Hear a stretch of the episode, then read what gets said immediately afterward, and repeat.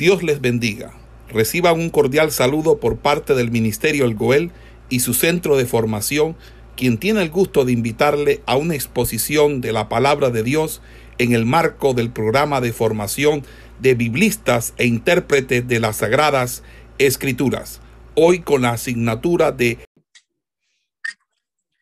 Hay una diferencia entre la iglesia y eh, la iglesia y e Israel, eh, porque pertenecen a, dos, eh, dos instancias eh, dentro del plan histórico de salvación o dentro del plan universal de salvación que van a, a, a ser muy distintos.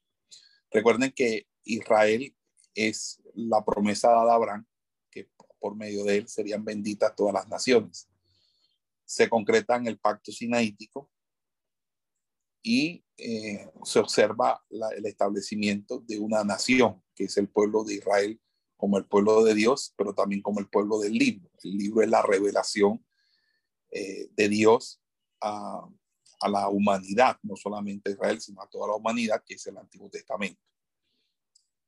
Eh, Israel no entiende su devenir histórico, ni su papel, ni su rol que va a jugar en este, en este plan de salvación en la medida en que rechazan al Mesías.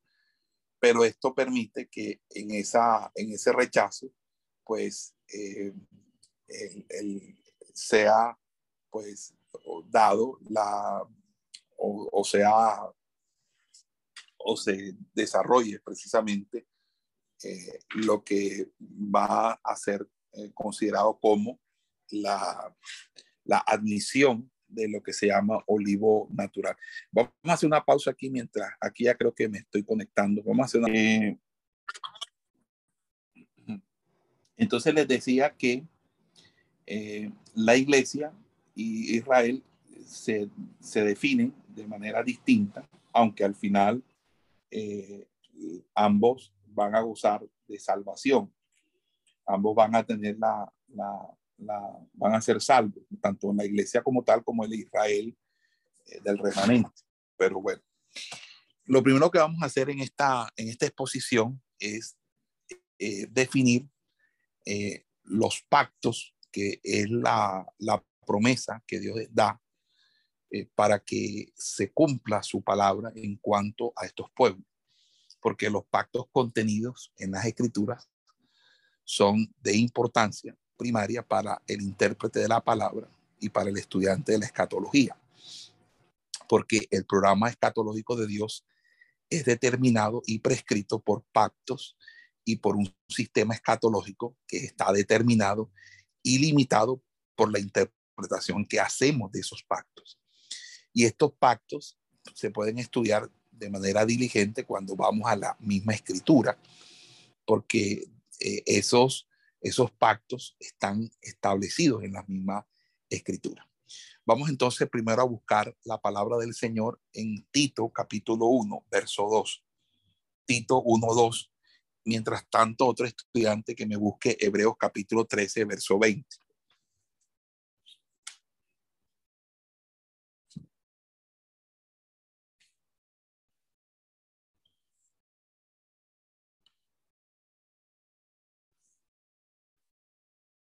Tito 1.2.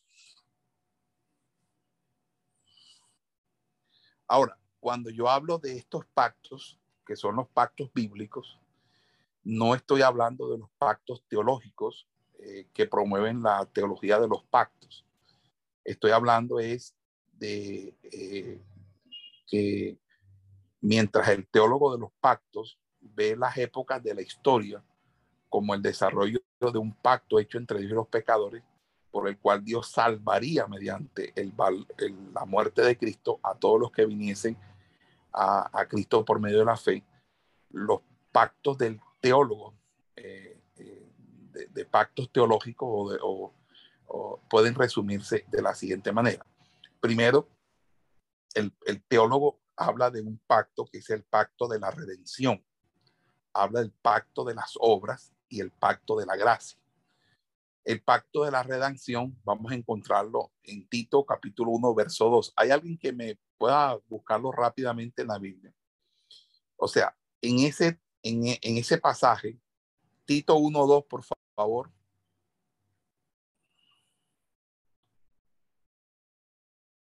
Hermanos, eh, Tito capítulo 1, versículo 2.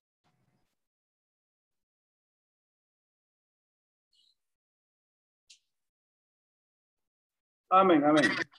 Eh, en la esperanza de la vida eterna, la cual Dios, que no miente, prometió desde antes del principio de los siglos. Ahí, pastor. Amén. Ahora vamos a Hebreos capítulo 13, versículo 20.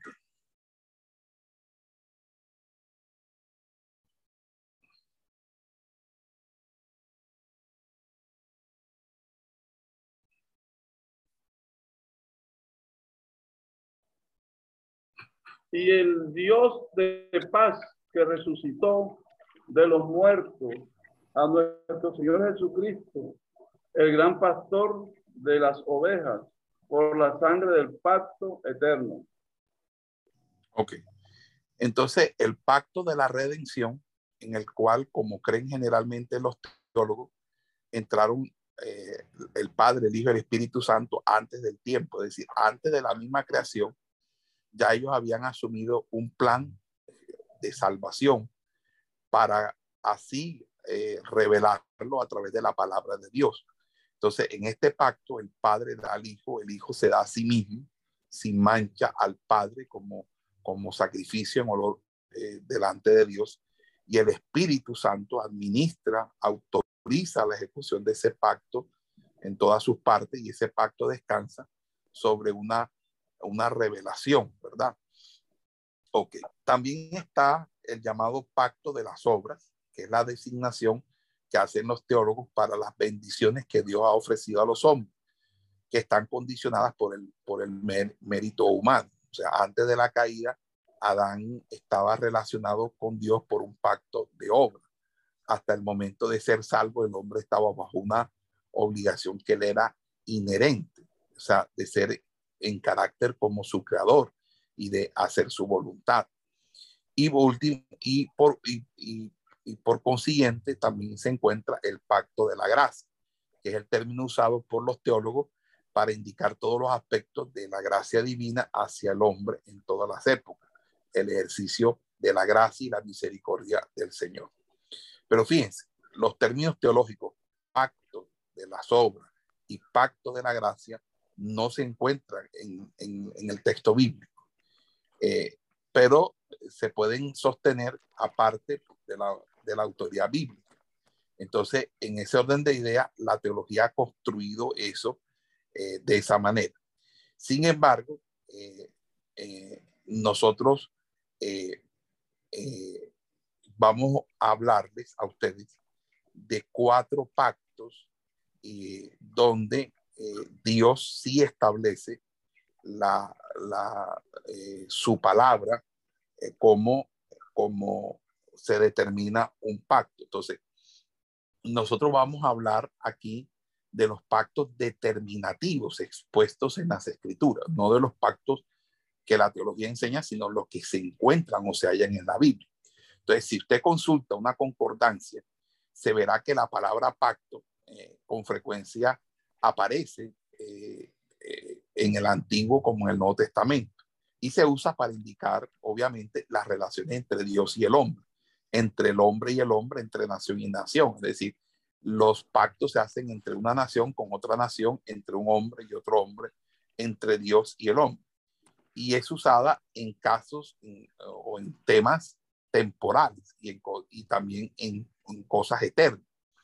Y ahí referencias a pactos menores y hay referencias a, a, pactos temporales, ¿verdad? En la escritura. Por ejemplo, hay pactos hechos por individuos con otros individuos. Por ejemplo, en Génesis eh, 21, 32 o, o, o eh, eh, que hay un pacto ahí que se hace entre, entre ¿cómo se llama? Entre, vamos a buscarlo, creo que es eh, Génesis 21, sí, 21, 32. Pero bueno, yo, yo voy a, a, seguir adelante porque si me pongo a que ustedes busquen la Biblia, me voy a demorar. Entonces, eh, ahí también eh, pueden hacerse pactos entre un individuo y un grupo de individuos, ¿verdad? También pueden hacerse pactos entre una nación y otra nación y también pactos eh, sociales y etcétera. Pero las escrituras también contienen referencia a cinco pactos mayores, cinco pactos mayores, todos los cuales fueron hechos por Dios con los hombres. Los cuatro primeros pactos son pactos incondicionales y se, y se encuentran redactados con la fórmula yo, es decir, eh, son las fórmulas que eh, eh, se establece para Dios, yo esos textos bíblicos se encuentran en, eh, vamos a buscar aquí, eh, Génesis 12, del 1 al 3, pero ahí sí necesito que sea una persona rápido, porque si no, nos vamos a durar toda la mañana y hasta la tarde en esto. Génesis 12, 1 al 3. Ahí donde la fórmula se encuentra eh, expresa o sobreentendida, ¿verdad? Génesis 12, del 1 al 3. ¿Qué dice? Y haré de ti una nación grande y te bendeciré y engrandeceré tu nombre y serás bendita y será bendición. Bendeciré a los que te bendijeren y a los que te maldijeren, maldeciré y serán benditas en ti todas las naciones de la tierra. Ok, ahí aparece siete, la fórmula que se encuentra y expresa siete veces o siete aspectos de, esa, de ese pacto incondicional que Dios hace con Abraham. Vamos a Deuteronomio, capítulo 30. Deuteronomio, capítulo 30.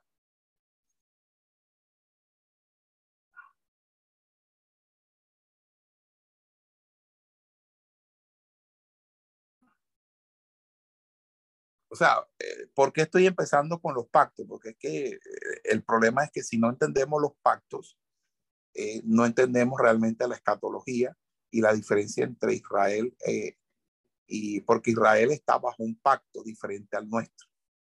¿Ok? Deuteronomio capítulo 30, versículo del 1 al 10.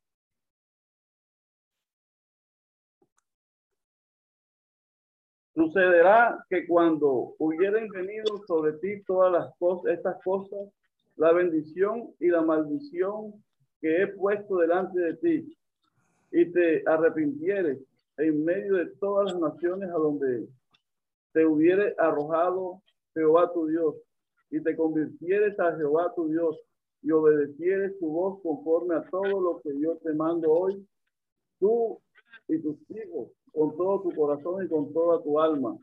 Entonces Jehová hará volver a tus cautivos y tendrá misericordia de ti y volverá a recogerte entre todos los pueblos a donde estuviese esparcido Jehová tu Dios. Aun cuando tus desterrados estuvieran en las partes más, más lejanas que hay debajo del cielo, allí te recogerá Jehová tu Dios y de allá te tomará y te hará volver Jehová tu Dios a la tierra que rodearon tus padres y será tuya y te hará bien y te multiplicará más que a tus padres. Y circuncidará Jehová tu Dios tu corazón y el corazón de tu descendencia para que ames a Jehová tu Dios con todo tu corazón y con toda tu alma a fin de que vivas. Y, y pondrá Jehová tu Dios todas estas maldiciones sobre tus enemigos y sobre tus aborrecedores que te persiguieron. Y tú volverás y oirás la voz de Jehová y pondrás por obra todos los mandamientos que yo te ordeno hoy. Y te hará Jehová tu Dios abundar en toda obra de tus manos y en el fruto de tu vientre y en el fruto de tu bestia y en el fruto de, la, de tu tierra para bien, porque Jehová volverá a gozarse sobre ti para bien y de la manera que se gozó sobre tus padres. Cuando obedeciere la voz de Jehová tu Dios para guardar sus mandamientos y sus estatutos escritos en este libro de la ley, cuando te convirtieres a Jehová tu Dios con todo tu corazón y con toda tu alma. Amén. Vamos a un tercer pacto que se, se encuentra en 2 de Samuel, capítulo 7, versos 10 al 16. Ahí donde usted leyó el Deuteronomio, hay 12 veces aparece la expresión. Ahora, segunda de Samuel, capítulo 7, versos 10 al 16.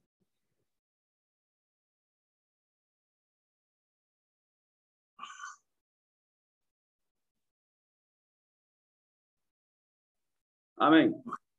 Además, yo fijaré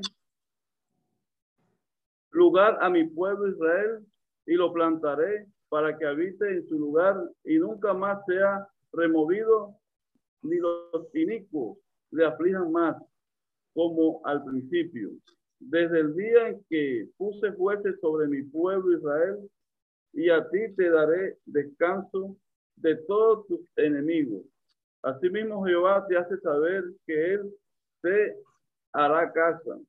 Y cuando tus días sean cumplidos y duermas con tus padres, yo levantaré después de ti a uno de tu linaje, el cual procederá de tus extrañas y afirmaré tu reino.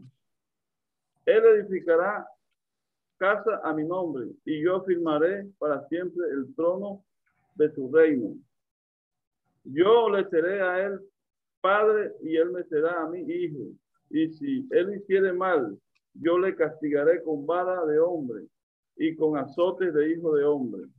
Pero mi misericordia no se apartará de él como la parte de Saúl, al cual quité de delante de ti.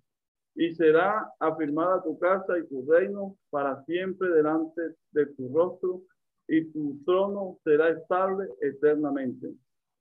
Ok, entonces ahí tenemos siete veces la, la expresión yo. O sea, yo es porque ahí es donde Dios, Dios se está comprometiendo. Entonces es un pacto incondicional. Vamos ahora a Jeremías capítulo 31, versículo 31 al 40. Jeremías 31 del 31 al 40.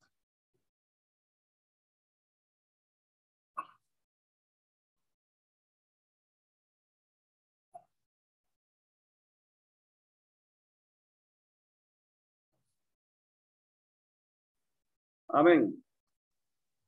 He aquí que vienen días, dice Jehová, en los cuales haré nuevo pacto con la casa de Israel y con la casa de Judá. No como en el pacto que hice con sus padres el día que tomé su mano para sacarlo de la tierra de Egipto, porque ellos invalidaron mi pacto, aunque fui yo un marido para ellos, dice Jehová. Pero este es el pacto que haré con la casa de Israel después de aquellos días dice Jehová, daré mi ley en su mente y la escribiré en su corazón. Y yo seré a ellos por padre y ellos me serán por pueblo. Y no enseñará más ninguno a su prójimo ni ninguno a su hermano diciendo, conoce a Jehová, porque todos me conocerán desde el más pequeño de ellos hasta el más grande, dice Jehová, porque perdonaré la maldad de ellos y no me acordaré más de su pecado. Así ha dicho Jehová, que da el sol para luz del día, las leyes de la luna y de las estrellas para luz de la noche, que parte el mar y braman sus ondas. Jehová de los ejércitos es su nombre. Amén. Ah, Entonces, fíjense, mis amados hermanos, que aquí nos encontramos frente a un a cuatro pactos que son completamente incondicionales, que no, que no están dentro de eh, que no están de, de, eh, que están eh, escritos o están de, están sí están escritos en primera persona donde Dios se está comprometiendo. Hay un quinto pacto que es un pacto condicional. que es un pacto que se encuentra en Éxodo 19 y eh, Éxodo 19.5 y eh, también lo encontramos en Deuteronomio 28, que es el pacto que dice, eh, si tú, ¿verdad? Si oyeres, si no oyeres, si oyeres, vendrán bendiciones, pero si no oyeres, vendrán maldiciones, que son lo que establece Deuteronomio 28, pero que también está en Éxodo 19.5. Ok, ese es un pacto condicional. Ahora, nosotros, para lo, el propósito que vamos a, a, a, traer aquí, que es la diferenciación entre iglesia e Israel en la escatología, a nosotros no nos interesa los pactos menores hechos por el hombre con el hombre, ni tampoco el pacto mosaico hecho por Dios en el Sinaí, porque son pactos temporales o, podríamos decir que no están eh, relacionados con respecto a cosas futuras. Pero sí nos interesan, son los cuatro pactos eternos hechos por Dios, el de Génesis, el de Deuteronomio, el de Segunda de Samuel y el de Jeremías. ¿Por qué? Porque un pacto es una disposición soberana de Dios por, lo, por la cual Él establece un convenio incondicional o declarativo con el hombre, donde Él se obliga mediante la gracia, eh, diciendo yo, hablando de yo, o sea, de él, de, él como yo, a conceder bendiciones definidas a, a, aquellos con quienes ha pactado.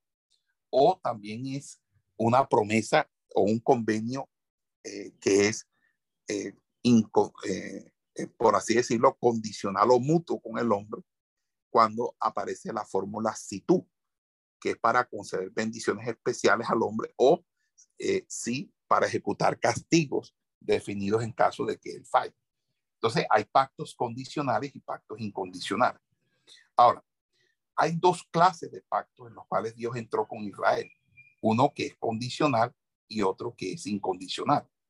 En el pacto condicional, aquello que se pacta depende para su cumplimiento eh, que, el, que la persona eh, que recibe el pacto o la, promesa, no del que hace el pacto. Entonces, ciertas obligaciones o condiciones deben ser cumplidas por el que recibe el pacto, no por el dador del pacto. O sea, el dador del pacto no está obligado a cumplir aquello que le promete si el receptor del pacto no cumple su condición. Entonces, es un pacto con un sí condicional. Es decir, si tú cuando tú le dices al niño, si tú te portas bien, yo te llevo al parque y te compro un helado.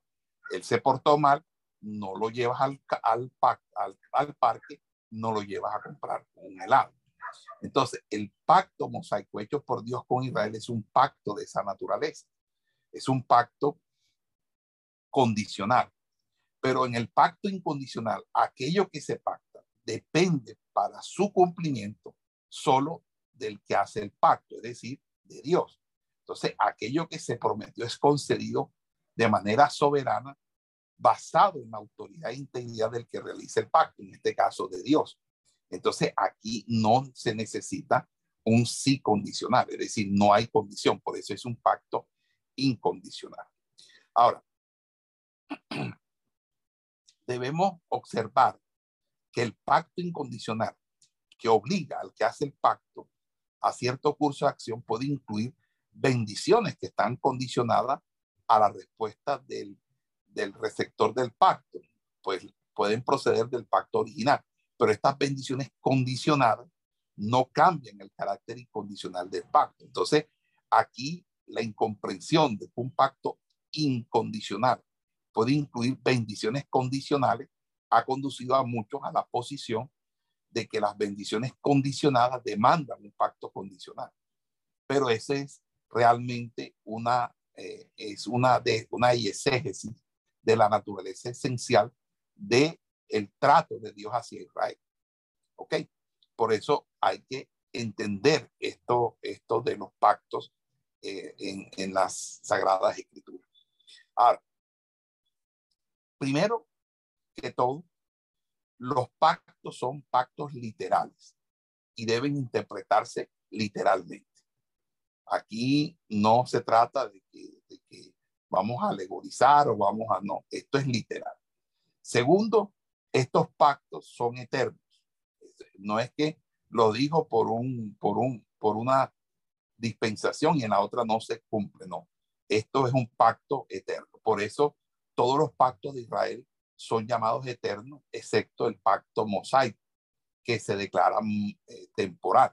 Entonces, eh, eh, por ejemplo, el pacto abrámico se llama eterno, el pacto de la tierra de, es eterno, el pacto davídico es eterno, el nuevo pacto también se llama eterno. Y hay textos bíblicos que así lo, lo, lo ¿cómo se llama? Lo, lo, lo establece. Por ejemplo, vamos a Génesis 17, 7 y miren cómo el pacto abrámico es eterno.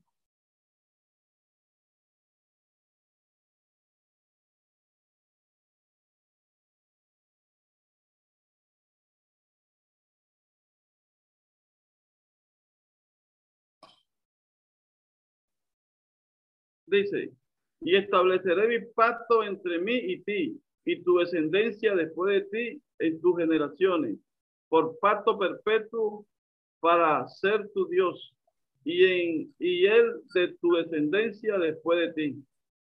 Ahora váyase al versículo 13.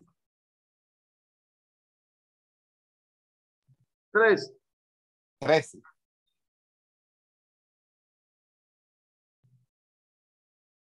Debe ser circuncidado el nacido de tu casa y el comprado por tu dinero, y estará mi pacto en vuestra carne por pacto perpetuo.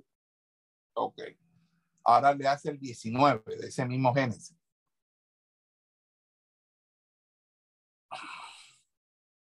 Respondió Dios, ciertamente será tu mujer, te dará a luz un hijo y llamará su nombre Isaac, y conformaré mi pacto con él con, como pacto perpetuo para sus descendientes después de él. Ok. Vamos entonces al libro del profeta Ezequiel, versículo 16-60, donde dice que el pacto de la tierra de Canaán o la tierra prometida es llamado eterno.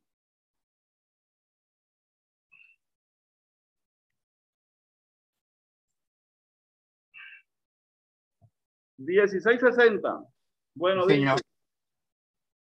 antes yo tendré memoria de mi pacto que concerté contigo en los días de tu juventud y estableceré contigo un pacto sempiterno. Sempiterno, ajá. Sempiterno, sí, sí, señor. Ajá. Sigo. Sí. Y te acordarás de tu camino. No, hasta ahí.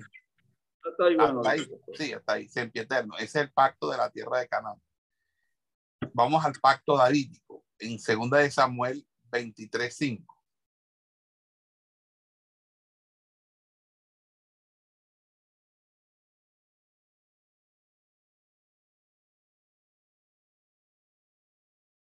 Segunda de Samuel 23:5. No es así mi casa para con Dios. Sin embargo, él ha hecho conmigo pacto perpetuo, ordenado en todas las cosas y será guardado, aunque todavía no haga el florecer toda mi salvación y mi deseo. Bueno, vamos al libro del profeta Isaías 55.3.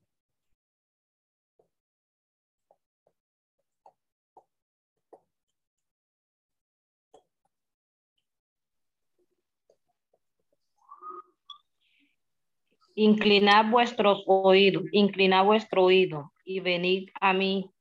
Oíd y vivirá vuestra alma y haré con vosotros pacto eterno, las misericordias firmes a David. Ok, o significa que ese es el pacto David. El nuevo pacto también se llama eterno, Isaías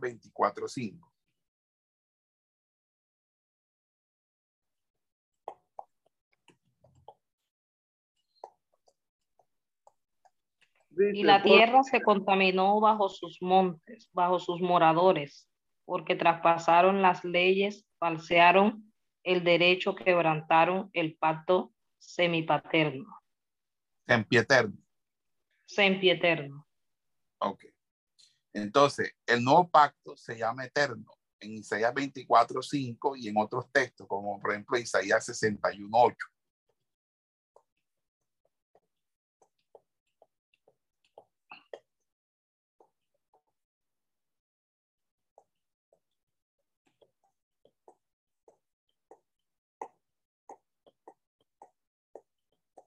Isaías 61, 8.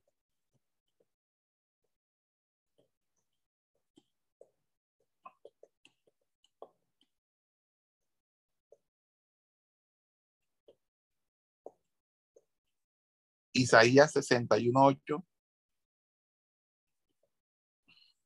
Bueno, porque yo Jehová soy amante del derecho, aborrecedor del latrocinio para holocausto. Por tanto afirmaré en verdad su obra y haré con ellos pacto perpetuo. Jeremías 32.40.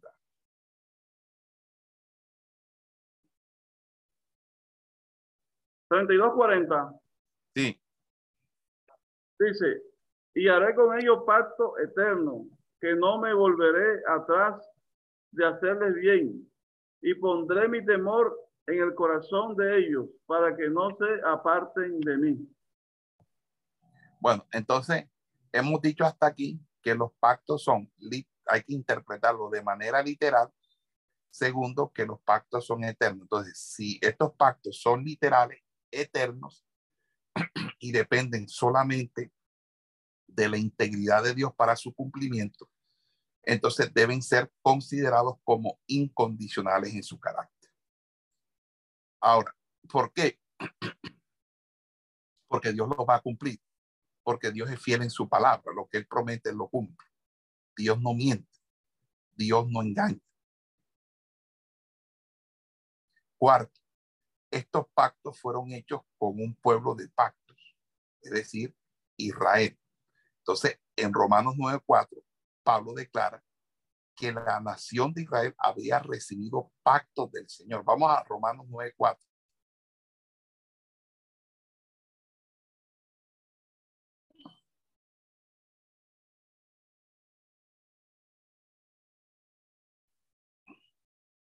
¿Qué son dice que son israelitas, de los cuales son la adopción, la gloria, el pacto, la promulgación de la ley, el culto y las promesas.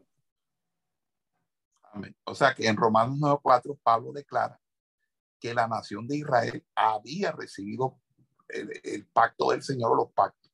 Ahora, vamos a Efesios capítulo 2,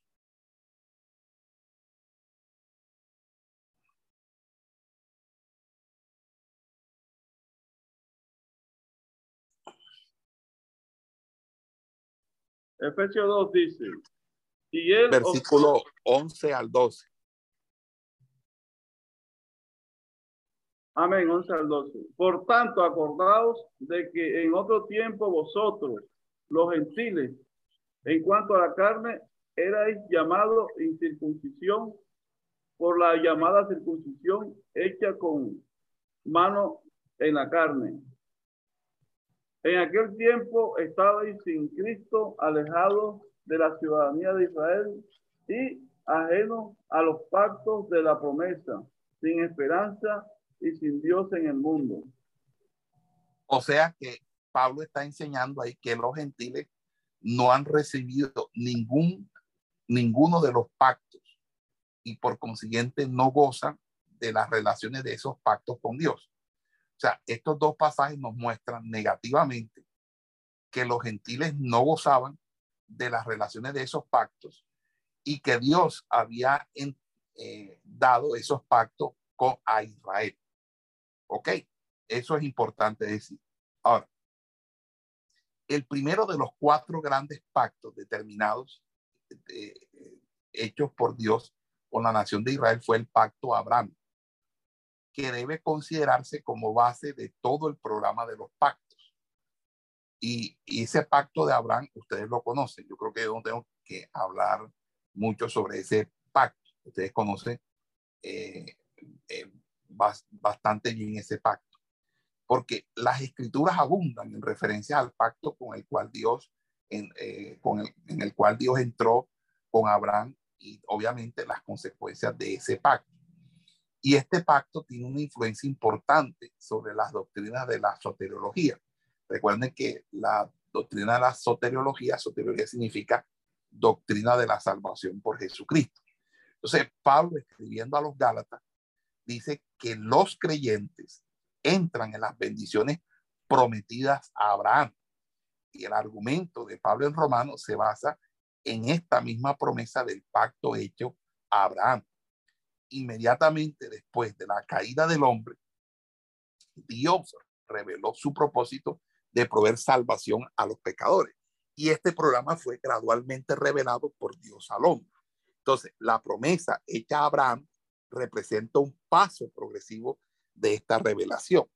Entonces, eh, este pacto tiene una influencia importante sobre la doctrina de la resurrección, porque la promesa vinculada con el pacto es la base de la refutación del Señor a la incredulidad de los saduceos en la realidad de la resurrección. Para aquellos que negaban la, posibilidad de la resurrección, el Señor afirmó que no solo era posible, sino necesaria, como quiera que Dios se había revelado, eh, había entrado en relaciones de pacto.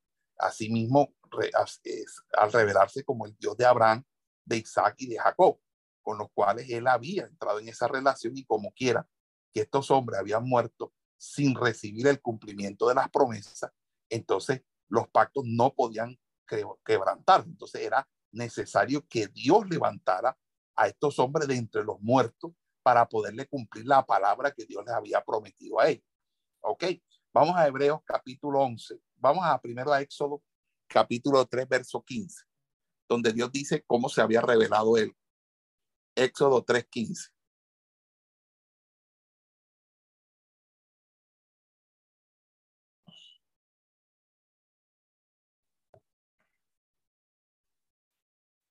Además dijo Dios a Moisés, Así dirá a los hijos de Israel, Jehová, el Dios de vuestro Padre, el Dios de Abraham, Dios de Isaac y Dios de Jacob, me ha enviado a vosotros. Este es mi nombre para siempre. Con él se me recordará por todos los siglos. Amén. Ahora vamos a Hebreo, capítulo 11. Hebreos 11, versículo 3. Versículo 3, pastor. 3. Conforme a la fe, murieron todos estos sin haber recibido lo prometido, sino mirándolo de lejos y creyendo, creyendo, y, perdón, creyéndolo y saludándolo y confesando que eran extranjeros y peregrinos sobre la tierra. Amén. Entonces, Dios tiene que resucitar a Abraham, Isaac y Jacob para que ellos reciban lo que Dios les prometió. Por eso Dios no es Dios de, de Dios no es Dios de muertos, sino Dios de vivos. Eso es lo que le quiso decir eh, Jesús a los saduceos cuando le hicieron una pregunta sobre la resurrección, cuando él les dijo, erráis como las otras escrituras e ignoráis el poder de Dios. Ahora, cuando Pablo está eh, frente a Agripa en Hechos 26, vamos a buscar Hechos 26. Hechos 26.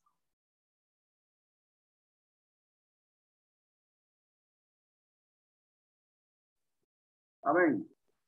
Versículo 6 al 8. ¿Qué dice? 6 al 8. Sí. Y ahora, por la esperanza de la promesa que hizo Dios a nuestros padres, soy llamado a juicio. Promesa cuyo cumplimiento esperan que han de alcanzar nuestras doce tribus, sirviendo constantemente a Dios de día y de noche por esta esperanza. Oh rey Agripa, soy acusado por los judíos. ¿Qué? Oh. Sí, diga, hasta el 8. ¿Qué? Se juzga entre vosotros cosa increíble que Dios resucite a los muertos. Amén. Entonces, fíjese, por la promesa abrámica con la resurrección de los muertos, eh, que es la defensa que Pablo hace ante Agripa, dice que por eso él está siendo juzgado.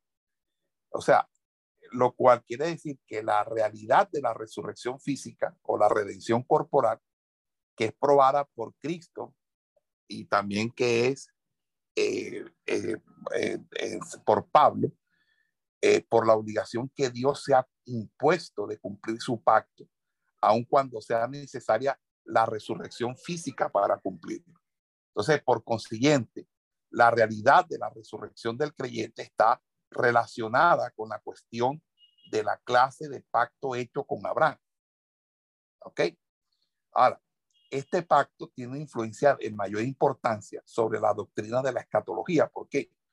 Porque los aspectos eternos de este pacto que garantizan a Israel la existencia nacional permanente, el título perpetuo de la tierra prometida, es decir, que ellos son los dueños de la tierra de Canaán, y la certeza de bendición material y espiritual por medio de Cristo y que garantizan a los gentiles eh, una parte de estas bendiciones son los que van a determinar todo el programa escatológico de la palabra de Dios. Entonces, este pacto viene a ser la semilla con la cual fueron establecidas más tarde otros pactos con Israel.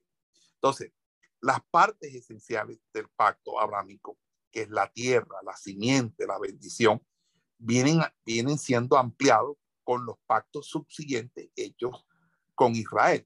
Entonces, empieza a haber como una interrelación de los pactos eternos con Israel eh, y así empieza a, desarrollarse. Entonces, por ejemplo, dentro del pacto general con Abraham está la promesa de una tierra nacional, que es el pacto que es el pacto donde eh, que se, se relaciona con otro pacto, que es el pacto de, de, la entrega de la, de la tierra de Canaán a título perpetuo, que es el pacto eh, que, Dios, que Dios le da a Israel eh, para que siempre estén en esa, en esa tierra, es decir, una seguridad de una restauración final y permanente en esa tierra.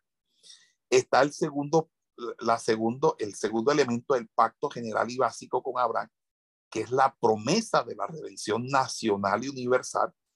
Y ese pacto se cumple con precisamente el nuevo pacto que se establece en Jeremías 31-31, ¿verdad? El nuevo pacto que tiene que ver con la bendición espiritual, la redención de Israel y a través de esa redención de Israel entra la redención de los gentiles. Tercero, la promesa de, la descendencia innumerable para formar una nación y eso se, relaciona o se desarrolla con el pacto davídico que tiene que ver con las promesas de una dinastía, de una nación y de un trono, que son obviamente eh, todo cumplimiento en el milenio. Entonces, si ustedes se dan cuenta, los tres elementos eh, característicos de ese, de ese primer pacto cada uno de ellos está relacionado con los otros tres pactos, con los otros tres pactos eh, que están en, en, en, en, que son pactos, eh, los pactos eternos e incondicionales de Dios. De tal manera que estamos hablando de cuatro pactos donde el primer pacto es desarrollado por los otros tres, eh, este, otros tres pactos. Ahora, si usted revisa todas las promesas que Dios le va haciendo a Abraham en, en Génesis, desde el capítulo 12 hasta el 22, eh, las promesas son, primero, eh, eh, que el nombre de Abraham sería engrandecido, ¿cierto? Segundo, que sería una nación, que una gran nación más bien saldría de él. Tercero, que él sería una bendición tan grande que en él serían benditas todas las familias de la tierra le dice que a él personalmente y a, su simiente le daría como herencia la tierra de Canaán. Quinto, eh, la multitud de su simiente sería como el polvo de la tierra. Sexto, que quien quiera que lo bendijera sería bendito y quien quiera que lo maldijera sería maldito. Em, siete, le dijo que él sería el padre de muchas naciones, ¿cierto? Ocho, de, le dijo que reyes saldrían de sus lomos, o sea, procederían de él. Eh, nueve, dice que el pacto sería un pacto perpetuo, un pacto sempieterno. Sempieterno dice semper eterno, es siempre eterno. Es lo que quiere decir sempieterno. Eh, la tierra de Canaán sería una posesión eterna, sempieterna, también otro, otra promesa. También eh, que Dios sería Dios para él y para su simiente, y que su simiente poseería la puerta de sus enemigos, es decir, eh, que, que, en pocas palabras, Dios quitaría la posesión de la tierra de Canaán para entregársela a él. Hasta, ahí, eh, más o menos, estamos entendiendo el, el, el, pacto Abraham. Ahora, cuando usted eh, estudia el pacto abrámico, usted encuentra que el lenguaje del pacto es claro, es puntual. Eh, hay tres confirmaciones o, amplificaciones como se van a registrar. Es decir, el pacto se da en el capítulo 12 de Génesis, pero en el capítulo 13 se amplifica, en el capítulo 15 y en el capítulo 17. Es decir, se va ampliando. Las promesas de Abraham se le prometió que sería padre de una gran nación y empieza a incluir la, la simiente en sí de reyes y naciones, etcétera, etcétera. Ahora, eh, eh, avanzando un poco, para no seguir analizando más el, carácter del pacto abrámico, eh, podríamos decir que hasta ahí, bueno, vamos a hacer algo. Ustedes han, hasta ahí todo está claro veamos cuáles serían entonces las implicaciones escatológicas del pacto abrámico. Cuando se determina que el pacto abrámico es un pacto incondicional hecho con Israel y por lo tanto no puede ser abrogado eh, ni cumplido por otra gente que no sea la nación de Israel, se ve que Israel tiene promesas concernientes a una tierra y a una descendencia que determinan obviamente el programa futuro de Dios. Entonces, estas palabras, tierra y descendencia, junto con la palabra bendición, son los que resumen esencialmente la, la, parte escatológica del pacto. ¿Por qué? Porque los énfasis que hay o un examen de la promesa de Dios a Abraham muestra un doble énfasis de la promesa. Cuando dice, a tu descendencia daré esta tierra. Es decir, porque toda la tierra que ves la daré a ti y a tu descendencia para siempre. Y haré tu descendencia como el polvo de la tierra, que si alguno puede contar el polvo de la tierra, también tu descendencia será contada. Entonces, eh, y en aquel día hizo Jehová un pacto con Orán. Dice, a tu descendencia daré esta tierra. Eso lo repite en, en Génesis 13, lo vuelve a repetir en Génesis capítulo 15, ¿verdad? En Génesis 17 vuelve y dice, estableceré mi pacto entre mí y ti y a tu, y tu descendencia después de ti en su generación por pacto perpetuo para ser tu Dios, ¿verdad? Y el de tu descendencia después de ti. Y te daré a ti y a tu descendencia después de ti la tierra en que moras, toda la tierra de Canaán en heredad perpetua. ¿Verdad? Eso lo dice Génesis 17. Entonces, es imposible que nosotros escapemos de la conclusión de que la promesa incluía rasgos relacionados con la descendencia física de Abraham y rasgos relacionados con la tierra dada a esa descendencia. Entonces, es necesario precisamente determinar o examinar las áreas de la descendencia y de la tierra para determinar así los efectos futuros. Entonces, todos concuerdan en que el pacto abrámico es uno de los pactos sobresalientes en la palabra de Dios. Es decir, eh, el, lo, ¿cuál es entonces la descendencia de Abraham? Sería la situación. Ahora, hay preguntas. ¿Promete el pacto de Abraham a Israel una existencia permanente como nación? ¿Promete el pacto de Abraham eh, a Israel una posesión permanente de la tierra? Entonces, Eh, entonces, en ese sentido, eh, eh, hay en ese orden de ideas dos preguntas. Ahora, esas dos preguntas es, bueno, si promete el pacto abrámico a Israel una existencia permanente como nación, entonces la iglesia no está cumpliendo la promesa de Israel, sino que más bien Israel como nación tiene un futuro todavía en perspectiva. Pero si promete el pacto abrámico Israel una posesión permanente de la tierra prometida, entonces Israel debe todavía entrar en posesión de la tierra, ya que nunca ha tenido plena posesión de ella en su historia. Pero fíjense, todo esto es porque de una manera u otra mm, eh, no eh, se hacen esas preguntas quienes no están de acuerdo con la, la visión escatológica que nosotros, nosotros tenemos. Estoy hablando, obviamente, de las otras escuelas de, escatología. Pero refiriéndonos a nosotros, a lo que nosotros eh, eh, enseñamos y a lo que nosotros creemos en las escrituras, por las escrituras, la descendencia de Abraham. ¿Qué es la descendencia de Abraham?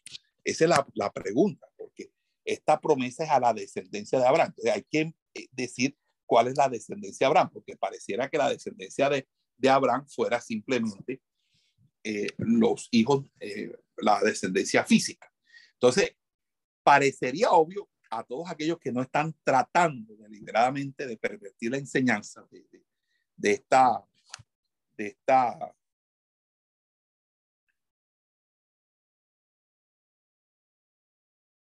eh, de esta de, esta, de, lo que es de las consecuencias del pacto abrámico en la escatología, uno eh, dice, eh, eh, confirmando un poco el, el, el, asunto, en Génesis 17, 19 dice, confirmaré mi pacto con él como pacto perpetuo para su descendiente después de él.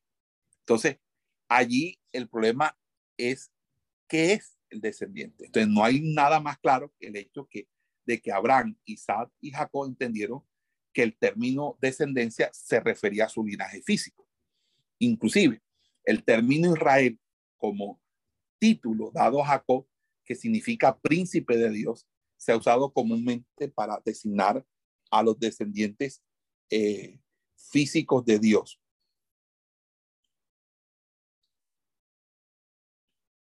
Permítame aquí que hay algo que... Entonces,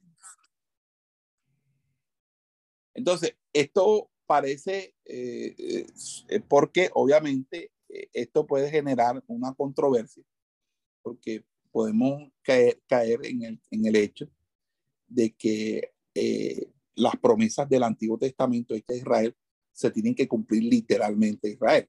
Pero fíjense,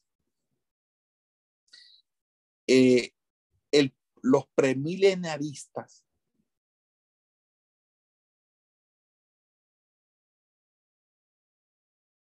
tienen que entender lo que la palabra de Dios, eh, eh, o entienden, va bien, la, la, lo que la palabra de Dios quiere decir aquí. Porque, por ejemplo, los amileniaristas no consideran entonces que hay una diferencia entre Israel y la iglesia. Los posmilenaristas tampoco. Entonces, aquí es donde nosotros tenemos que observar o distinguir entre las promesas personales a Abraham mismo, las promesas nacionales a la simiente de Abraham y las promesas universales a todas las familias de la tierra. Es decir, no estamos negando que el pacto abrámico ofrece bendiciones universales aquellos que no son la simiente física de Abraham. Pero se afirma que las promesas nacionales solo pueden cumplirse a la nación misma. Entonces, aquí hay tres tipos de promesas. Las promesas personales, las promesas que hizo a la nación, que viene siendo obviamente Israel. Pero es que además de eso están las promesas que se van a dar a las demás naciones. Entonces, ¿qué sucede? Que para los amileniaristas la expresión simiente denota una comunidad visible. los miembros que tienen relación por medio del pacto abrámico y por lo tanto son herederos de la promesa abrámica, ¿cierto? Entonces, cuando nos encontramos con el argumento de que Dios hizo promesas a la raza judía, eh, eh, Dios jamás hizo promesa alguna, absolutamente a ninguna raza como tal. Todas las promesas eran para la comunidad que continuara ese pacto sin relación eh, al componente racial o al linaje personal de los individuos. Entonces, ninguna prueba, no se prueba de que aquellos a quienes el mundo llama ahora los judíos descendieron de Abraham, ¿verdad?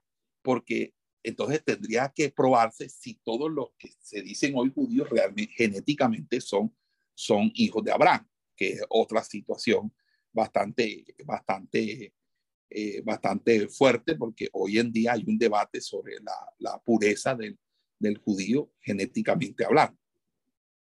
Ok, entonces lo que, lo que tenemos que mirar es que aparte del debate que hay entre las diferentes escuelas de interpretación sobre la descendencia, nosotros tenemos que ir a lo que nos enseña la palabra. ¿Qué es lo que enseña la palabra en cuanto a la descendencia de Abraham en las escrituras? Bueno, para poder clarificar la palabra enseña que hay tres sentidos diferentes en los cuales uno puede ser hijo de Abraham. Primero, uno puede eh, eh, ser hijo de Abraham por linaje natural o descendencia natural. Es decir, si uno es descendiente de Jacob o de las doce tribus. Entonces, a ellos Dios les promete ser su Dios, a ellos les fue dada la ley, a ellos les fue dada la tierra de Israel en el Antiguo Testamento. Con ellos Dios trató de una manera especial. Segundo, existe un linaje espiritual dentro del natural. Dentro del, del, del natural existe un linaje espiritual. Estos son los israelitas que creyeron a Dios, que guardaron su ley y que llenaron las condiciones para el disfrute presente de las bendiciones del pacto. En pocas palabras, son los judíos que se convirtieron al cristianismo, sobre todo los judíos los judíos en la iglesia primitiva y los judíos actuales que se convierten eh, al, cristianismo o que reciben al Señor como Salvador. O sea, porque aquellos que eh, finalmente eh, posean la tierra en el también pertenecerán al, al, Israel espiritual, porque también hay que entender otra cosa, y es que todos los, los, que, los, que, los que de Israel mueran en la gran tribulación y sean levantados en la, en la resurrección del milenio, también harán parte del Israel espiritual. Ok. Y hay un tercer grupo, que es el grupo que posee la tierra en el milenio, ¿verdad? En, el milenio. Perdón, hay un tercer grupo que es la descendencia espiritual de Abraham, que no son israelitas naturales. Es el caso mío, el caso, bueno, de todos, creo que de todos los que están aquí presentes. Aquí hay colombianos, dominicanos, venezolanos, mexicanos, etcétera, etcétera. Y eso es lo que nosotros, eh, eh, aquí es donde se entra la promesa a todas las familias de la tierra. Es decir, que no solamente en Abraham, sino que en Abraham son benditas todas las familias de la tierra. Ahora, vamos a buscar Gálatas capítulo 3.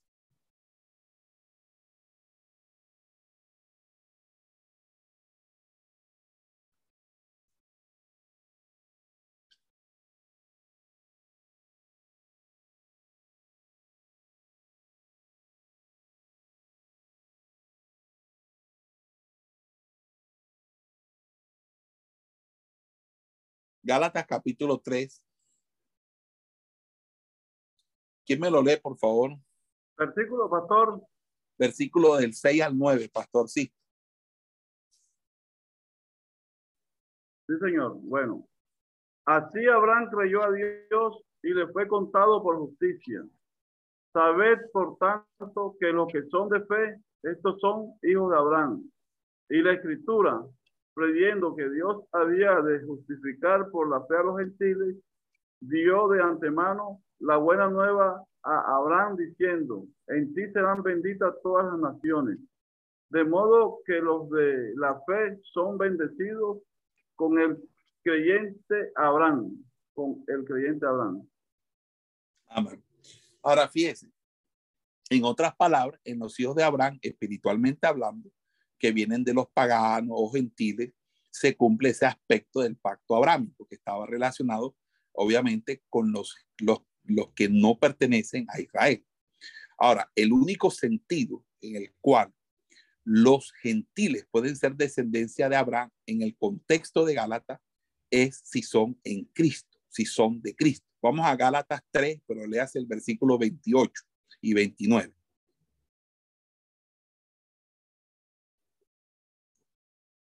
Ya no hay judío ni griego, no hay esclavo ni libre, no hay varón ni mujer, porque todos vosotros sois uno en Cristo Jesús. Y si vosotros sois en Cristo, ciertamente linaje de Abraham sois y herederos según la promesa. Ok, entonces ellos son descendencia de Abraham en el sentido espiritual solamente y herederos de las promesas dadas a todas las familias de la tierra. ¿Ok? ¿Ok?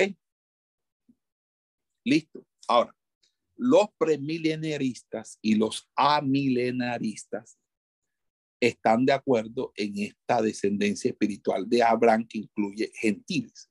¿Ok? Pero eh, ellos niegan que en esto se cumplen las promesas dadas a la descendencia natural o que las promesas a la descendencia de Abraham se cumplen para los creyentes gentiles. Y ahí es donde empieza la diferencia. ¿Por qué? Porque entonces van a confundir la iglesia con Israel. Y por eso entonces podemos nosotros diferenciar la iglesia de Israel. ¿Cómo la podemos diferenciar? Bueno, vamos entonces a buscar las evidencias en las escrituras. Y con esto creo que es, llegamos al punto, porque todo nace ahí. ¿Me están entendiendo, mis amados hermanos?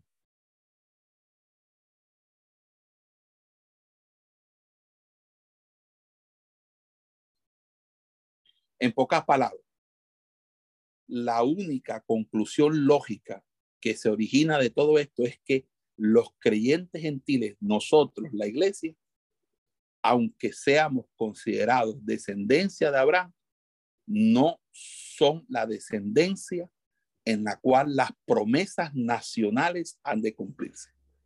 Porque las promesas nacionales son para la nación de Israel y nosotros no estamos bajo las promesas nacionales, sino bajo las promesas universales.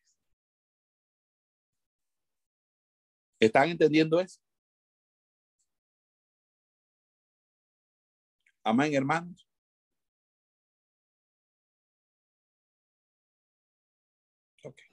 Amén, amén, pastor. Lo primero, primero, primera diferencia. El Israel natural y los gentiles se diferencian en el Nuevo Testamento porque Israel es considerado como nación después del establecimiento de la iglesia y que el término judío continúa usándose aparte de la iglesia. Eso muestra que los gentiles no suplantan a Israel en el programa de Dios. Es decir, que hay una diferencia entre iglesia e Israel. ¿Ok? Segundo, yo se los voy a, eh, esos puntos se los puedo enviar por Signal para que escuchen. Porque yo lo, se los escribí para, para que ustedes lo, lo, lo tengan, lo tuvieran ahí. Segundo, el Israel natural y la iglesia se contrastan en el Nuevo Testamento.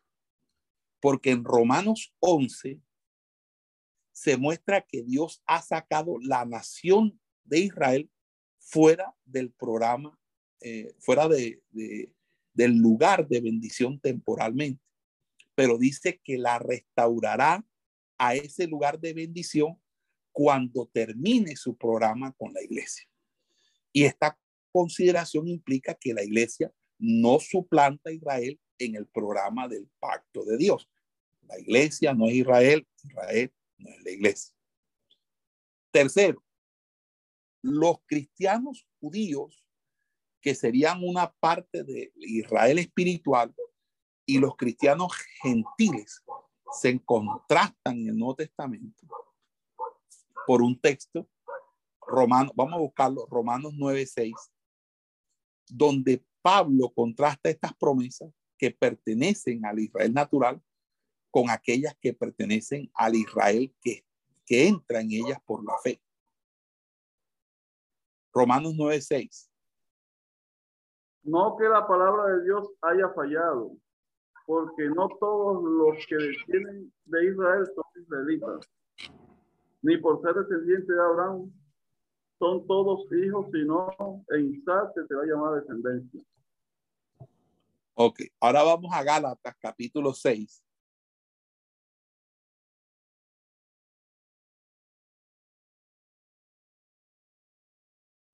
Versículo.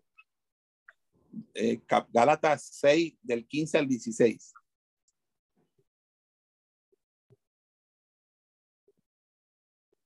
Porque en Cristo Jesús ni la circuncisión vale nada, ni la incircuncisión, sino una nueva creación. Y a todos los que anden conforme a esta regla, paz y misericordia sea a ellos y, a Israel, y al Israel de Dios.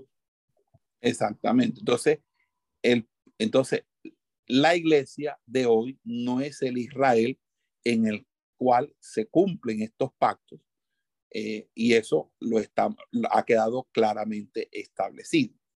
Ok, eso ha quedado claramente establecido. Ahora, eh, ya que la iglesia no es la descendencia en quien los pactos han de ser cumplidos final y literalmente, también es bueno considerar cuál es la relación que guarda la iglesia con el programa de los pactos. O sea, cualquier relación que la iglesia tenga con las promesas está basada no en el nacimiento físico, sino en un nuevo nacimiento. Y es suya porque los individuos están en Cristo. Es decir, es por Cristo que nosotros eh, somos, ¿verdad? Porque Abraham, dice Gálatas 3:16, fueron hechas las promesas y a su simiente. No dice y a las simientes, como si hablase de muchos, sino como de uno. Y a tu simiente, la cual es Cristo. Entonces, eh, eh, lo cual quiere decir, le hace Gálatas 3:16, o sea, si el lenguaje tiene un significado definido, entonces, sin duda, tenemos aquí la simple declaración de cuando Dios prometió. Entonces, a tu descendencia daré esta tierra, por lo cual toda, todos nosotros eh, somos hijos de Abraham porque somos incorporados a Cristo y somos bendecidos al estar en Cristo.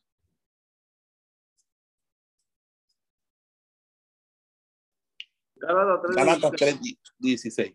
Sí. Ahora bien, a Abraham fueron hechas las promesas y a su simiente. No dice, y a la simiente, como si hablase de muchos, sino como de uno, y a tu simiente, la cual es Cristo.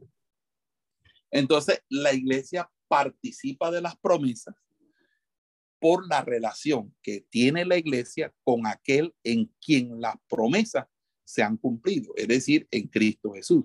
Por eso es que todo se basa esta, es al estar en Cristo, al estar en Cristo, es al estar en Cristo. Entonces, cuando eh, Pedro, vamos a buscar Pedro, eh, perdón, Hechos, Hechos capítulo 3.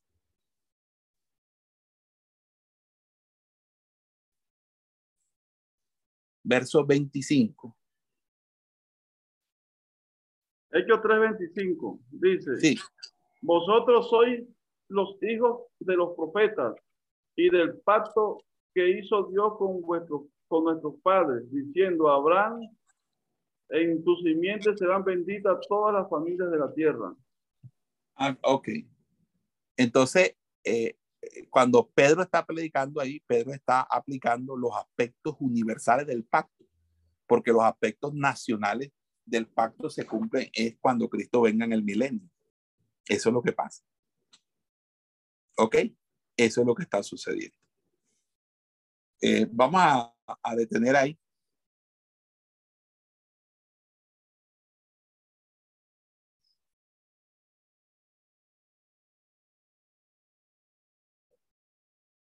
Vamos a de, detener ahí. Stop.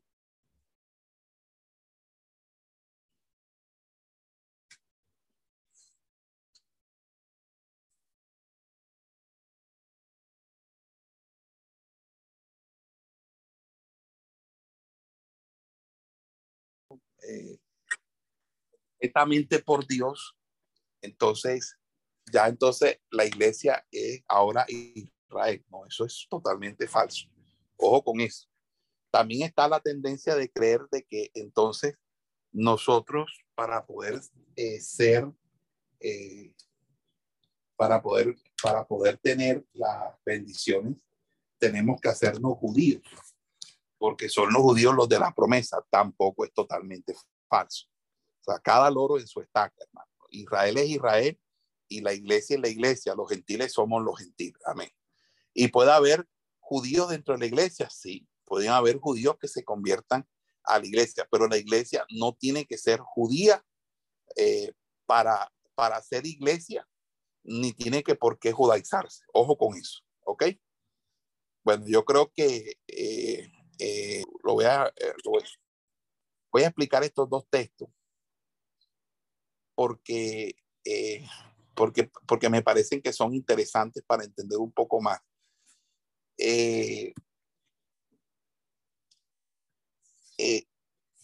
Es la cuestión de, de, de Mateo 21, 43.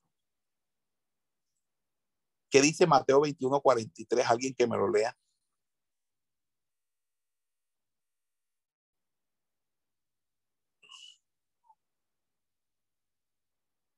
Mateo 21, 43.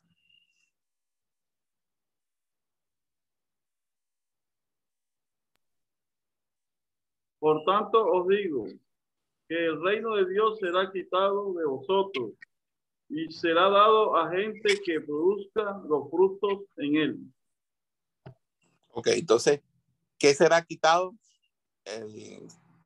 Eh, de quienes es quitado y a quienes es dado. O sea, es el reino de Dios lo que es quitado de ellos, ¿cierto? El reino de Dios en la esfera de la verdadera fe en Dios. O sea, el Señor está diciendo a estos judíos que debido a que ellos lo rechazaron a Él, ellos no podían entrar en el reino de Dios, porque el que no naciere de nuevo no puede ver el reino de Dios. Eso lo dice Juan, Juan 3.3. Entonces, ¿de quiénes era quitado el reino de Dios? Pues vosotros se refiere a la generación a la cual el Señor estaba hablando, es decir, a la de Anás y Caifás. ¿A quienes sería dado el reino? Entonces, a gente que produzca los frutos de él. Puede significar cualquier generación que se vuelva a Cristo, pero en su interpretación estricta se refiere a la nación de Israel cuando eh, ella, la nación, se vuelva al Señor y sea salva antes de entrar al reino milenario, es decir, en, el Armagedón.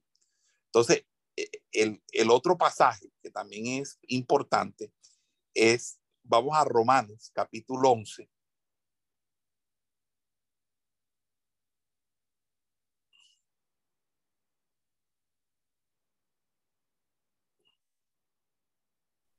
Romanos 11. 26 al 27.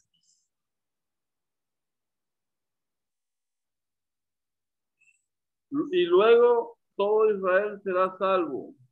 Como está escrito, vendrá de Sión el libertador, que apacentará a Jacob, de Jacob la impiedad. Y este será mi pacto Apartará, apartará. Sí, sí. Y vendrá de Sión el libertador que apartará de Jacob la impiedad. Y este será mi pacto con ellos cuando yo quite sus pecados. O sea, fíjese que cuando, cuando eh, uno revisa esto, este pasaje enseña que todo Israel, en contraste con el remanente que está siendo salvo hoy, será salvo en la segunda venida de Cristo.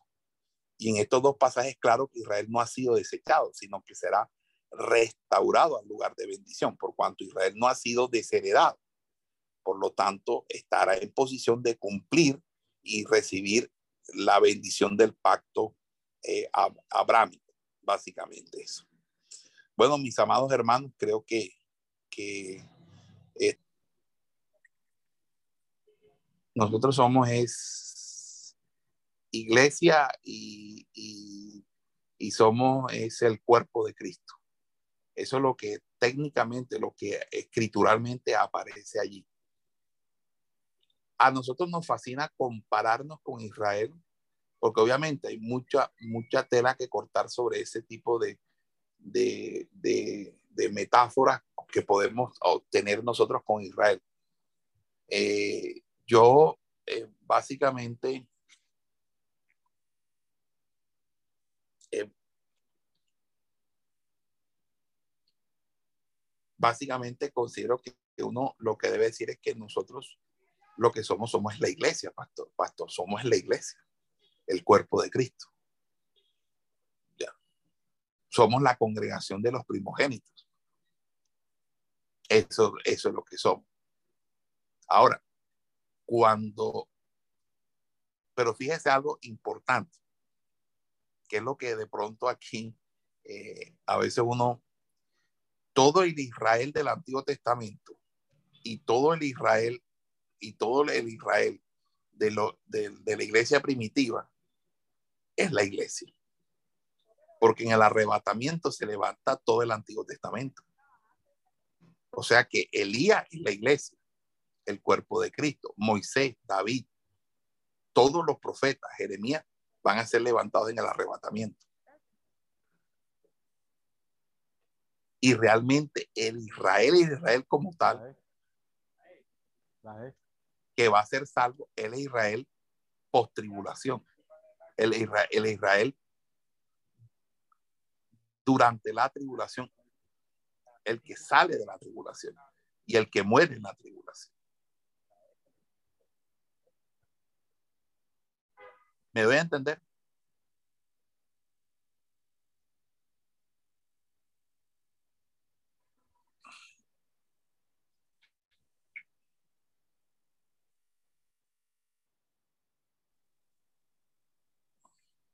Pastor. Me, eh, pastor, sí, sí me, doy, me di a entender.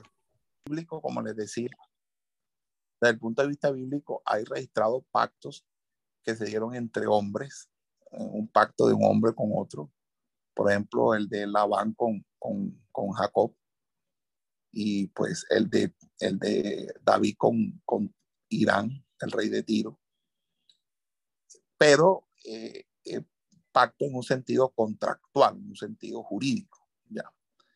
Por eso yo les hice una, una diferenciación entre los pactos en el sentido teológico, los pactos en el sentido de, temporales y los pactos que son eternos. Los pactos eternos solamente los hace Dios. Entonces, habría que mirar desde qué contexto. Ahora, la teología de la prosperidad eh, ha traído, eh, y la declaración positiva de la fe, que son dos doctrinas perversas, han traído una enseñanza sobre los pactos como una manera transaccional de relacionarse con Dios, lo cual es totalmente equívoco y perverso y diabólico. Realmente nosotros no podemos entrar en pactos con Dios, porque un pacto implica primeramente una igualdad de, condiciones, de tal manera que tú para entrar en pacto con Dios, no, Dios es el que hace pacto contigo. Ya. Entonces, lo que tú sí puedes hacer es hacer una promesa al Señor que se llama voto. Y la Biblia llama los votos a Jehová, que son consagración, con, con de consagración. Son para abstenerse de algo, es para prometerle algo. Y esos son votos. Usted puede hacer un voto a Jehová, pero ese voto a Jehová es una promesa que usted le hace al Señor y lo hace pues bajo los términos de su relación personal con Dios. Pero hablar de que pacte aquí o, o como lo están, eso no, no tiene un asidero completamente bíblico, no, no es bíblico. ¿Ok?